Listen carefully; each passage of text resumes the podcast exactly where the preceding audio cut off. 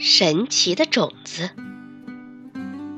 一个老妇人在森林里发现了一些形状奇怪的种子，她便选了三颗带回了家，种在自己的花园里。每天早上起床后，她总是先要查看一下那三颗种子是不是发芽了。可是，一天早上，老妇人养的一只小鸡。把其中的一颗给吃掉了。第二天，一场大雨又把另一颗也冲走了。现在只剩下一颗种子可以发芽了。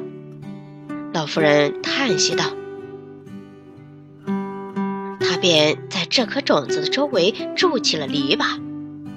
最后一颗种子沉睡了很长时间，阳光温暖它，细雨轻轻地落下。”滋润着它周围的土壤。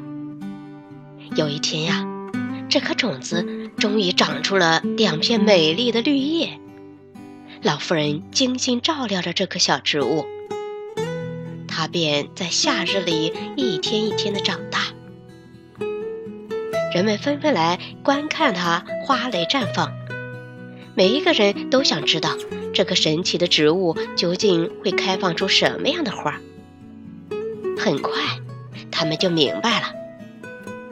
一天早上，老妇人发现花蕾已经在晚上开放了，小小的枝条上缀满了五颜六色的盒子。哦，我的上帝！老妇人说：“它是一棵礼品树，这真的太棒了。”老妇人摘下了一个盒子。今天虽然不是我的生日，可我还要想要一个礼物。他想，老妇人打开了盒子，她发现盒子里有一条暖融融的红色围巾。这正是我想要的，他高兴地说。现在我要告诉每个人都来从树上摘下一件礼物。这毫无疑问是个神奇的东西，大家都说。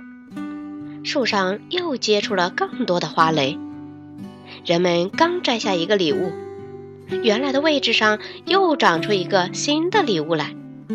孩子们都喜欢这棵植物，而且他们只摘一个，谁也不多摘。国王的女儿闻讯后也赶来观看。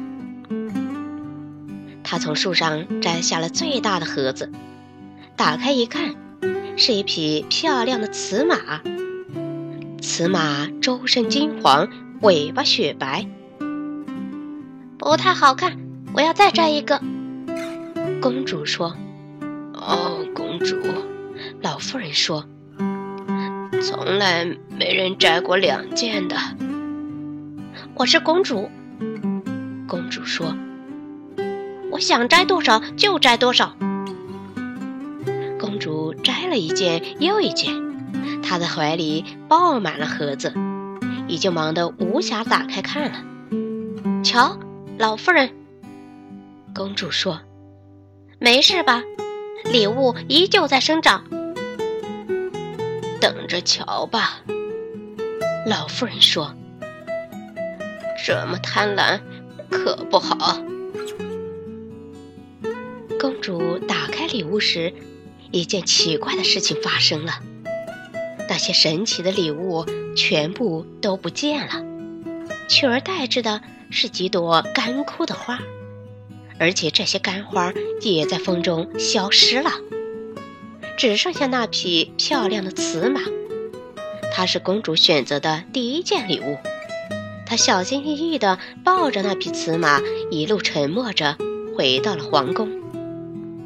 那棵神奇的植物依旧生长在老妇人的花园里，但没有任何人，甚至连公主，甚至连公主也休想多摘走一件礼物。她似乎在告诫人们：无论平民还是公主，在上帝面前，任何人都是平等的。